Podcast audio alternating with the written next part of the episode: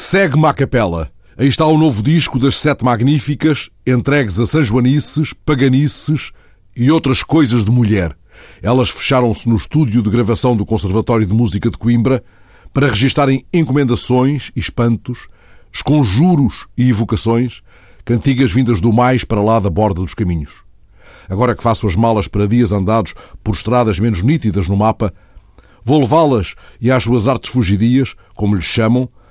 para espantar agoiros e fadigas, para evocar o divino e o terreno, para animar o corpo e o coração.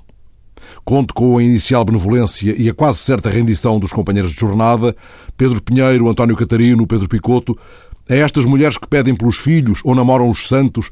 como se lhes refere o escritor Nuno Camarneiro num belo texto que acompanha o disco. Sabem as mulheres que um santo não é de pau e que o tempo, o frio e o escuro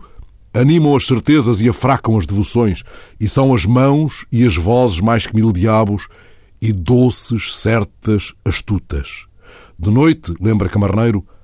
os santos não dormem e vão chamados para toda a parte, pontes, cruzeiros, ribeiras e fontes, à luz de velas, da lua e das fogueiras, levados para dentro das cobertas, beijados muitas vezes e apertados contra os peitos até que lhes falte o ar.